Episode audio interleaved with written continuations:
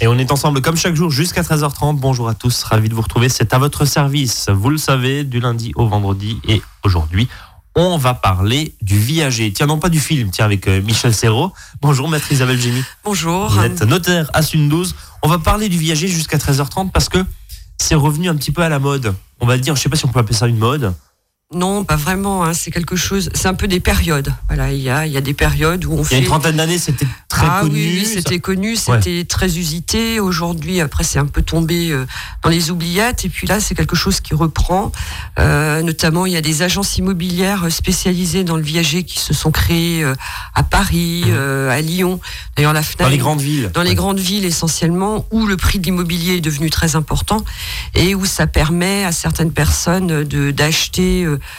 euh, avec un espèce de crédit qui n'est pas un crédit bancaire. Et puis on le verra évidemment. Voilà ouais. un petit peu plus un petit peu plus tard et à des personnes surtout de vendre tout en se gardant euh, un revenu. Donc c'est quelque chose qui revient un petit peu au goût du jour. Alors justement, qui de mieux qu'une notaire, hein, puisque vous encadrez bien sûr ces transactions, comme toutes les transactions immobilières, pour nous parler de viager. Si vous avez des questions, avs.azur-fm.com. On va voir évidemment les avantages, les inconvénients euh, jusqu'à 13h30 pour le vendeur, pour l'acheteur. Alors je crois d'ailleurs qu'ils ont euh, Des noms des particuliers. noms particuliers dans ce cadre-là. Et puis euh, finalement, est-ce que euh, au-delà de l'aspect peut-être euh, allez, éthique morale parce que la question se pose hein, je pense Ah, tout à pour, fait, pour- oui, pour on certaines voir. oui. personnes et, et puis on va le voir on va voir déjà définir ce que c'est le viager qu'est-ce que c'est concrètement pour bien qu'on parle de la même chose pour tout le monde? Alors, le viager, on parle du viager, mais plus particulièrement de la vente en viager.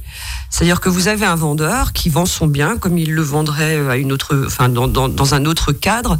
La différence est que l'acquéreur, lui, va payer le prix euh, d'une certaine manière. C'est-à-dire que c'est là où se calque le viager, c'est que le prix va être transformé en une rente mensuelle ou trimestrielle qui va être calculée pour la vie du, de- de- du, du vendeur. Alors évidemment, vous allez me dire la vie du vendeur, Oui, combien euh, de temps il va personne n'est Madame vivre. Soleil donc par définition ça va être compliqué de, de voir où euh, Voilà. Ouais. Donc, juste pour revenir un petit peu en arrière, dans ce prix, on va distinguer deux choses.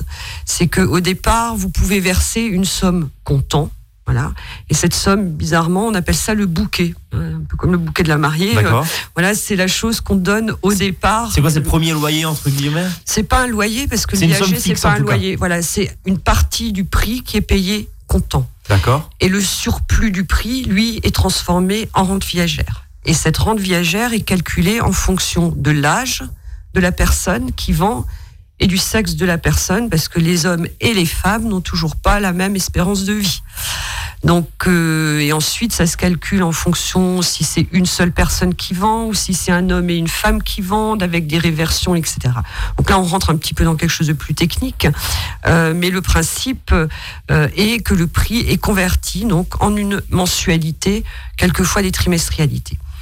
Alors évidemment, puisqu'on calcule ça sur l'espérance de vie des personnes, ça veut dire que vous pouvez très bien payer euh, pendant une courte durée, comme vous pourriez payer pendant une plus longue durée. oui ça, ça évidemment on le sait pas à l'avance Ah bah non, puisque c'est l'espérance de vie. Donc vous avez des viagers qui vont durer euh, euh, quelques années, il y en a d'autres qui vont durer quelques décennies. En fin de compte, c'est un pari, entre guillemets, sur l'espérance de vie de celui qui va vous vendre le bien. Est-ce que justement sur le plan moral, parce qu'on parle de, de- de Paris, je sais pas si le mot est approprié, mais c'est euh, concrètement effectivement ce qui, ce qui se passe. L'aspect moral dans, dans, dans ces transactions-là, est-ce que euh, il est dépassé de, de, de plus en plus euh, par justement les acheteurs en viager, les vendeurs en viager Alors les vendeurs peut-être un petit peu moins, parce que c'est c'est un bon moyen aussi, puis on, on va y venir dans quelques minutes, pour celui qui vend de rester peut-être dans son, dans son bien alors qu'il n'a pas forcément les moyens de, de, de déménager ou, ou- ou d'avoir... Euh, Ça, ça lui permet quand même de toucher un loyer, si je puis dire. Oui. Alors c'est là où on distingue deux choses aussi. Toujours dans le viager, il y a le viager libre et le viager occupé. Le viager occupé, c'est effectivement une personne qui vous vend un bien, mais qui décide de rester habiter dans le bien qu'elle vous vend. Donc du coup, Ça, vous- c'est une bonne solution pour celui qui vend? Alors pour celui qui vend, ça peut être un complément de retraite, c'est-à-dire qu'il reste habité chez lui, il n'a pas de loyer puisqu'il le vend occupé. propriétaire. ouais. Oui, il sera plus propriétaire quand il l'aura vendu, il sera plus propriétaire. Mais il se garde le droit d'y habiter D'accord. et donc du coup, il n'a pas de loyer à payer dans un bien qui ne lui appartient plus. Et d'un autre côté, celui qui lui a acheté va lui verser tous les ans ou tous les mois, pardon, une rente. Ça va lui faire un complément de revenu. complément de revenu qui est en partie imposable, mais qui n'est pas imposable, par exemple, comme un loyer. Donc c'est vrai que pour certaines personnes, pour leur assurer un complément de retraite, c'est intéressant. Après, c'est intéressant aussi sur le plan fiscal, ça permet alors, le viager est essentiellement, ce qui concerne les vendeurs, euh, utilisé par des personnes qui n'ont pas d'enfants et qui aimeraient donc transmettre leurs biens euh, à un coût moins important qu'en matière euh, de donation ou de succession. Alors vous parliez de l'aspect moral. C'est vrai que le viager, ça c'est un petit peu compliqué de ce point de vue-là, dans la mesure où ben voilà, vous signez, euh, vous allez peut-être payer, vous signez avec une personne qui a 65 ans, vous allez peut-être payer 10 ans, vous allez peut-être payer 30 ans. Donc on ne peut pas préjuger au départ de ce qui se passe. Après, il faut savoir aussi que plus le vendeur est âgé, plus le viager devient compliqué. Alors pourquoi? Parce que plus la personne est âgée, plus la rente est importante. D'accord.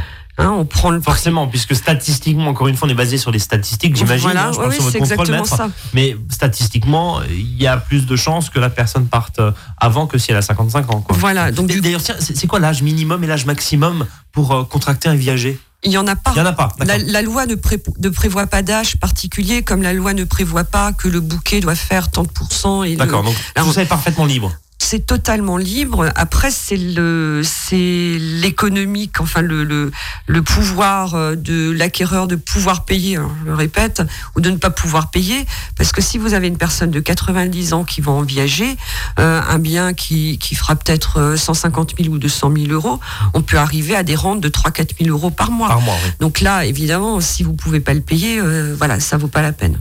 juste une question avant de marquer une première pause.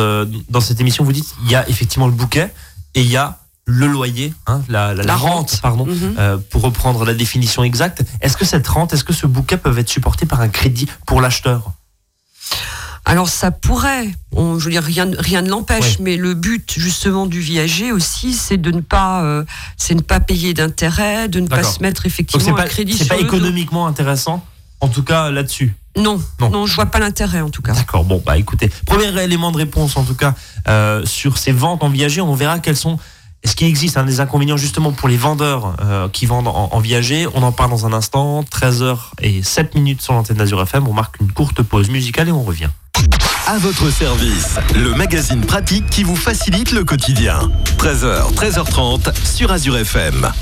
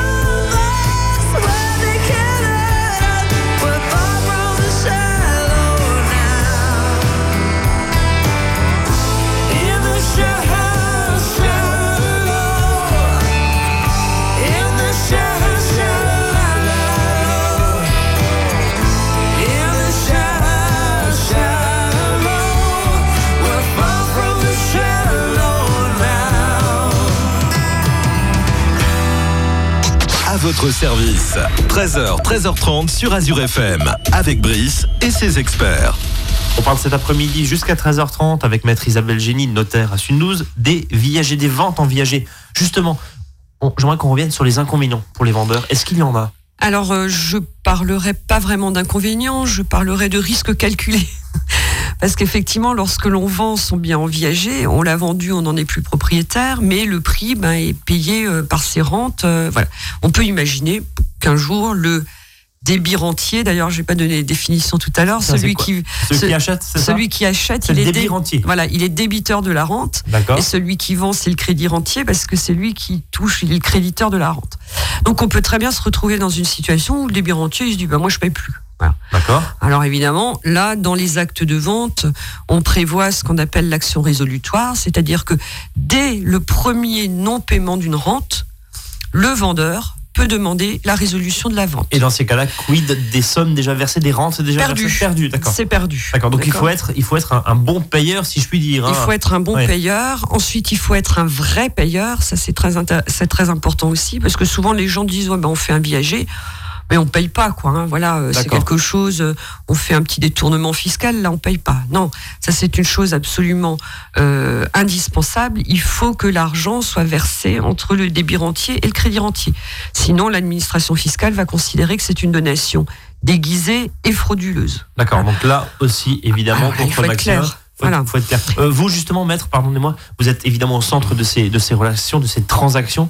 D'ailleurs, sur les sur les dernières années, on disait hein, gros phénomène de mode il y a à peu près une trentaine d'années. Là, ça revient, ça, euh, reprend avec des agents spécialisés. Vous, euh, vous êtes euh, hein, dans le RID, c'est ça hein, mhm, mhm. Globalement, vous en voyez plus que début de votre carrière ou comment alors là, oui, un petit peu, un petit peu. Alors évidemment, nous, dans la tous, nous n'avons pas d'agence immobilière spécialisée dans le viager. Ça, c'est quelque chose. Et c'est intéressant aussi d'avoir un, regard, un regard d'une notaire de milieu rural entre guillemets. Hein. alors nous, le viager, c'est surtout demandé dans le milieu rural par des personnes qui n'ont pas d'enfants. D'accord. Hein, voilà. Pas de succession. Pas de succession, qui veulent transmettre un coût fiscal, voilà. Qui veulent également s'assurer une retraite complémentaire parce que très souvent. parce que ça peut devenir intéressant quand même. C'est-à-dire qu'on a le complément de retraite plus finalement cette rente voilà. Euh, qui peut atteindre quelques centaines, quelques milliers d'euros, j'imagine. Oui, bon, en général, on dépasse pas trop les, les 400-500 euros de rente parce que justement, il faut que la personne qui doit verser la rente puisse le payer. le faire, Sinon, l'administration fiscale dira de nouveau, ben voilà, euh, c'est pas possible que vous le payiez, euh, que vous puissiez le payer, donc ça sera une donation. Et puis s'endetter pour ça, c'est pas la peine. Ça vaut pas la peine. Le calcul n'est pas bon, même avec des taux intéressants en ce moment. Alors, comme dit, je reviens à la, campagne. Très souvent, ça permet un complément de retraite parce que justement, les agriculteurs euh, ont des petites retraites. Souvent, les épouses n'en ont pas beaucoup parce que les réversions sont, sont vraiment très faibles. Donc, ça peut être un moyen d'un complément de retraite. Euh, bah, d'autres inconvénients, à vrai dire, c'est pour ça que je dis c'est pas un inconvénient pour le vendeur, c'est un risque un peu calculé. Par contre, euh, ce qu'il faut savoir aussi en matière de viager, c'est que vous qui achetez en viager, si vous décédez avant celui qui vous a vendu, vos héritiers doivent continuer à payer le viager. Oui, donc c'est finalement allez, on va pas dire un pari, mais, mais, mais c'est finalement une situation qui peut se reporter sur ses héritiers. Et c'est un peu cette histoire. Euh, Avec Madame Calmont. Voilà, hein, où, euh, elle avait vendu son. Alors j'ai revérifié, elle avait vendu sa maison, elle avait 90 ans. Elle est décédée en elle est décédée à 122 ans. voilà. Donc à 90 ans, la rente devait être euh, d'une enfin, valeur hein, exorbitante, hein, puisque comme je vous expliquais tout à l'heure, c'est fait. Et surtout à l'époque, quand ça s'est passé, je crois que l'espérance de vie était encore plus faible que, que, maintenant. Donc les rentes devaient être énormes et elle a survécu pendant 32 ans. Et il a payé combien de fois son, son débit rentier? Alors a priori, ça tourne autour de trois fois, quoi. Hein. D'accord. Ok. Et là, dans ces cas-là, il paye. On est d'accord. Ah, les héritiers continuent à payer sinon la personne peut demander l'annulation de la vente. Donc ça veut dire que vous payez trois fois. Oui, c'est vraiment finalement un, coup de poker. Pardonnez-moi pour la pour la formule un petit peu triviale, mais mais, mais il s'agit de ça, quoi. Alors quelquefois, d'une manière un peu dérisoire, euh, dans le notariat, on dit que le de vendre en viager, ça prolonge la vie. Parce que on a vraiment, moi j'ai beaucoup de cas euh, de, de, gens qui ont acheté en viager et ça dure, ça dure, ça dure, à tel point que on fait même des reventes de biens en viager. C'est-à-dire que vous avez sur un contrat viager, on peut le revendre. Voilà, quelqu'un a vendu sa maison en viager à Dupont. Euh, Dupont, ben voilà, ne veut plus servir la rente, il va le vendre son bien à Durand. Et Durand va devoir reprendre les engagements vis-à-vis du, du crédit rentier. Et j'ai eu, moi, une cliente euh, qui l'a, enfin, elle l'a revendu, enfin, le, celui qui l'a acheté, la maison, en fin de compte, qui a été vendue, a été revendue cinq fois. Avec chaque fois ce contrat de viager. Euh, voilà. Ah et la dame a survécu euh, à certains de ses acquéreurs, quoi. Hein. Bon, parce qu'entre temps, alors c'est ce côté un petit peu, un petit peu curieux. Évidemment, dans l'autre sens, vous pouvez avoir un viager qui va durer 5 ans ou 6 ans parce que malheureusement, euh, la personne n'a pas survécu ce qu'elle pensait elle survivre. Voilà pour les vendeurs justement c'est quoi euh, l'avantage mis à part on a vu hein, on va juste la récapituler avoir une rente donc un complément de retraite mhm. qui est moins fiscalisé euh, qu'un loyer euh, classique, c'est ça Oui, oui c'est fiscalisé en fonction de l'âge aussi. D'accord. quelle est l'autre L'idée, c'est évidemment d'avoir un, complément de retraite, hein, et dans le mhm. milieu agricole, ô combien que c'est important. c'est quoi les autres avantages? Pour le vendeur, euh, je voilà, de rester chez lui, c'est déjà bien aussi, voilà. Euh, et puis comme dit, de ouais, d'avoir un logement gratuit, ça c'est certain. Et, et, en l'occurrence, on est d'accord que euh, si par exemple, alors tiens, une question, le vendeur, donc en tant qu'ex-propriétaire, puisqu'il est en train de vendre, s'il y a des travaux qui incombe au propriétaire. Qu'est-ce qu'il en est qui paye du coup? Alors ça c'est prévu dans les actes. Hein. Hein. En principe, le propriétaire, donc acquéreur, doit donc le débit rentier, c'est ça? Le débit rentier, ouais, doit supporter euh, toutes les grosses réparations. Donc hein, c'est-à-dire un problème de toiture très concrètement, voilà, c'est à lui de le faire, tout à fait. Voilà. Euh, le vendeur, lui, il conserve tout ce qui est euh, réparation locative d'une même manière. classique qu'on peut avoir sur un appartement, sur une maison. C'est le débit rentier qui paye les impôts fonciers c'est le crédit rentier qui paye la taxe d'habitation. Hein, ce qui est logique. Donc c'est dans une relation de propriétaire-locataire, finalement seulement les rôles s'inversent alors que le futur propriétaire n'a pas encore totalement payé son. son alors il n'est pas futur propriétaire. Il est vrai propriétaire. Il est vraiment propriétaire. C'est pour ça d'ailleurs qu'il a la possibilité de le revendre. D'accord. Mais le revendre évidemment avec l'intervention du crédit rentier. C'est vraiment un véritable transfert de propriété. Ah, avant de marquer euh, une seconde pause dans cette émission consacrée, je le rappelle, aux viagers pour ceux qui nous rejoignent, le rôle central, le rôle clé euh, de vous, notaire Alors nous, vous, et vos collègues, c'est quoi? C'est de, de regarder que le bouquet. Hein, donc c'est ce premier mhm. euh, gros loyer, si je puis dire, je compare ça un petit peu à une mhm. location, à une LLD de voiture, hein, mais hein, il y a un premier gros loyer, et puis ensuite il y a des petits loyers. Euh, c'est la première somme d'argent, qu'elle soit à peu près cohérente, parce que mhm. vous avez dit c'est parfaitement libre. C'est quoi votre rôle? Alors, notre, de sécuriser, évidemment. Voilà, notre rôle d'abord, c'est de sécuriser. Ensuite, hein, c'est de vérifier effectivement que financièrement, cette opération euh, n'est pas frauduleuse vis-à-vis du fisc. C'est essentiellement ça. Alors, c'est vrai que plus la personne est âgée, plus on va demander un bouquet important. Parce que sinon, notre rente va devenir trop, trop grosse à supporter, trop lourde à supporter. Donc ça, c'est déjà une chose. C'est bien avertir celui qui achète qu'il faut payer, c'est ce que je disais tout à l'heure. Donc nous, notre rôle, il est de sécuriser le vendeur, mais surtout de rendre l'acquéreur conscient qu'il ne faut pas que ce soit qu'une opération spéculative et une manière de déguiser une donation euh, qui, elle, vaudrait 55%, euh, enfin, qui générerait 55% d'impôts dans, dans les cas les plus fréquents, et de faire une vente en viager, pas pour éluder l'impôt. là récemment, j'ai reçu un monsieur qui est venu avec une maison qui valait une fortune. quand j'ai commencé à lui calculer la rente, on arrivait à 3000 euros de rente. Je lui ai dit, moi, je ne peux pas faire une telle opération parce que financièrement, vous n'êtes pas susceptible de pouvoir supporter ça. Donc voilà, notre rôle, il est aussi là-dessus. De toute façon, les notaires, ils ont toujours un rôle actif par rapport à l'administration fiscale. Il faut toujours qu'on avertisse nos clients. Euh, L'idée, c'est évidemment de vous allez, prêter entre guillemets garant, enfin en, tout cas vous vérifiez la situation et la santé financière de l'acquéreur. Tout à fait. Qui s'appelle donc le débit rentier. Exact. On va marquer une nouvelle pause dans cette émission consacrée au viager. Euh, courte pause musicale évidemment, avs.azur-fm.com si vous avez des questions. À tout de suite.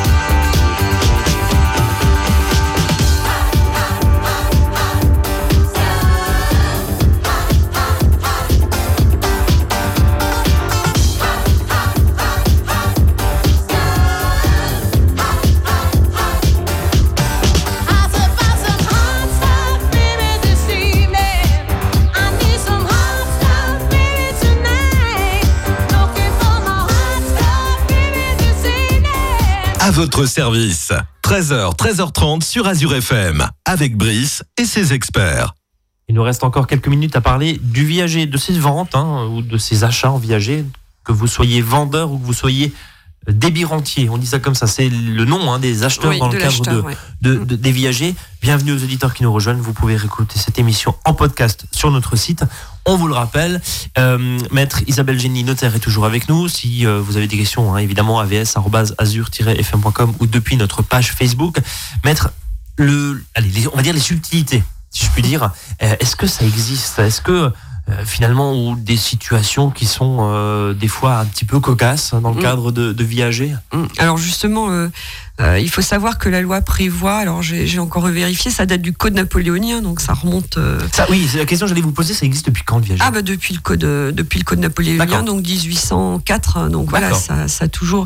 Alors il y a le viager dans le cadre de la vente et il y a le viager qui est un petit peu différent, c'est du placement d'argent. On va pas rentrer là-dedans, mais en tout cas ça existe depuis, oui oui, depuis le début du code civil. Et donc le code civil prévoit une disposition un petit peu particulière, c'est que si la personne qui vous a vendu le bien en viager décède dans les 20 jours qui suivent la signature de la vente d'une maladie dont il était atteint au moment de la vente, la vente est nulle.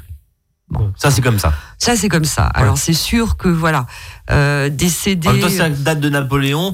On peut se dire que la médecine n'était pas tout à fait pareille que maintenant. Que maintenant, et que forcément, ça allez, malheureusement, ça partait plus vite. Hein. voilà. On va dire ça comme ça. Alors, je sais qu'il y a une vingtaine d'années, j'ai eu le cas d'une personne qui avait vendu en viager, qui certes était malade, euh, mais qui n'avait pas une maladie euh, qui, hmm. qui, présupposait qu'il allait décéder rapidement. Et ben, le monsieur, il est décédé au bout de dix jours d'une crise cardiaque, donc qui n'avait strictement rien à voir avec euh, avec, sa maladie. Donc là, il c'est parti dans un procès absolument, euh, euh, enfin qui a, qui a duré de longues années parce que évidemment les héritiers ont dit ouais mais c'est bien beau. Nous, on aurait dû hériter de ce bien-là. Quelqu'un l'a acheté, a payé quatre, enfin même pas, a payé un, petit bouquet, n'a même pas payé un mois de rente et il est propriétaire. Donc c'est vrai que le viager peut donner lieu à de grosses, euh, à de la grosse jurisprudence et euh, il y a des choses quelquefois un petit peu euh, effectivement cocasses. Vous parlez du viager en famille, maître, pendant la pause? Alors, le viager en famille, c'est effectivement la possibilité qui est donnée à des parents de vendre des biens en viager à l'un de leurs enfants ou à plusieurs de leurs enfants. Alors ça, effectivement, il faut être extrêmement prudent. Ce n'est pas interdit, d'accord? Oui, parce que ça sent la succession. Ça peut sentir la succession. Voilà, ça sent la succession un peu privilégiée pour quelqu'un. Donc, le code civil est clair là-dessus. Lorsque l'on veut faire une telle opération avec l'un de ses enfants, il faut que les autres enfants interviennent à l'acte et acceptent ce viager pour qu'ils aient bien conscience de ce qui va se passer. C'est que, euh, ben voilà, peut-être qu'un de leurs frères ou de leurs sœurs euh, va obtenir un bien à moindre coût, euh, sans que ce soit, sans que ça puisse être requalifié un jour de donation. Après, il faut savoir qu'en matière de famille, très souvent, enfin très souvent, ça arrive tellement peu souvent qu'on le fasse, mais dans la majorité des cas, c'est dû au fait que les parents euh, demande à l'enfant qui achète de prendre soin d'eux. Hein, mmh. Vous savez, il existe euh, ce qu'on appelle des obligations de soins. On en parlait effectivement il y a quelques mois, je crois, sur cette antenne. Voilà, et c'est le genre de choses qu'on aime faire de moins en moins parce que voilà, c'est toujours très compliqué dans la relation familiale.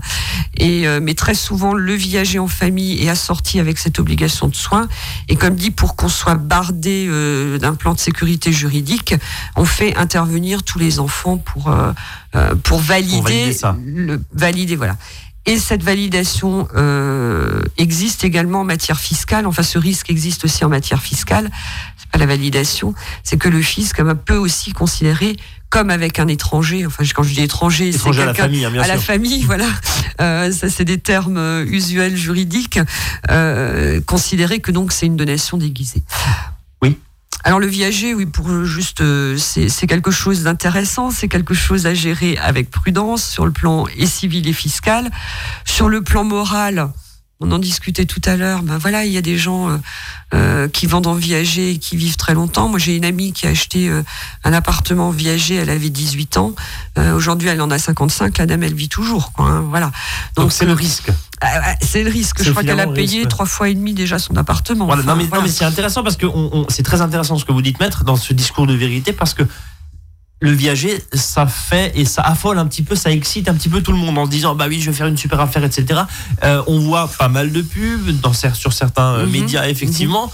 On voit des histoires euh, qui sont à l'avantage de l'acheteur, du débit rentier, comme vous dites. Mais il y a une réalité aussi, c'est que vous pouvez payer votre bien trois fois et demi. C'est le cas de votre, euh, de votre Voilà. connaissance. Donc, il faut le rappeler ça aussi, j'imagine. Alors, il- on peut également, alors ça il faut le savoir aussi, c'est que ben, si la durée de vie, on voit que on n'arrive pas au bout de, de, de l'affaire, on peut reconvertir la rente en un prix. D'accord. C'est-à-dire qu'à un moment donné, vous pouvez aller voir votre, votre crédit rentier Je vous la rachète. et je vous rachète la rente. Voilà. Et donc là, c'est le phénomène inverse, c'est que la rente est reconvertie en fonction de l'âge du crédit rentier en un capital. Mais en tout Voilà. cas, ce qu'il faut retenir, c'est que et le bouquet, donc la somme fixe, encore une fois, je le rappelle pour ceux qui n'étaient pas là, en début d'émission, plus la rente, Mhm. c'est parfaitement libre et finalement, ça va être euh, la- fixé en fonction. euh, Voilà, de, de la, de, De de la l'espérance, capacité la financière, capacité financière, de, ouais. et surtout de l'espérance de vie. Alors, c'est d'abord de l'espérance de vie, et une fois qu'on a calculé ça, c'est de voir la capacité financière de l'acquéreur de l'assumer. Et juste pour, pour terminer en 30 secondes, maître, euh, fiscalement parlant, le viager, ça implique quoi pour l'acheteur? Est-ce que, est que justement ce débit rentier peut peut-être, euh, je sais pas, déduire quelque chose de ses impôts Absolument pas. Absolument rien. Donc Non. là-dessus, rien du Rien tout. du tout, c'est une véritable vente, donc il paye les mêmes droits d'enregistrement que s'il achetait en payant normalement son prix. Donc ça c'est pour chez vous. Voilà, et la rente n'est pas déductible. Bon, en tout cas, on a fait le tour du viager. Voilà. Merci, Je maître. vous en prie. Euh, N'hésitez pas évidemment à, à nous contacter. On passera les, les informations et les questions à euh, nos experts, notre expert du jour, mais aussi notre experte du jour, mais aussi nos experts le reste de la semaine. On va essayer de la terminer, cette émission, sans le fou rire. Merci, maître. Merci. Oui, ma langue à fourcher. À bientôt. Au je vous donne rendez-vous, évidemment, nous, demain, 13h, 13h30. Je vous laisse en compagnie de Franck et puis euh, maître Isabelle Génie. On la retrouvera évidemment d'ici quelques jours, semaines sur l'antenne d'Azur FM. À bientôt.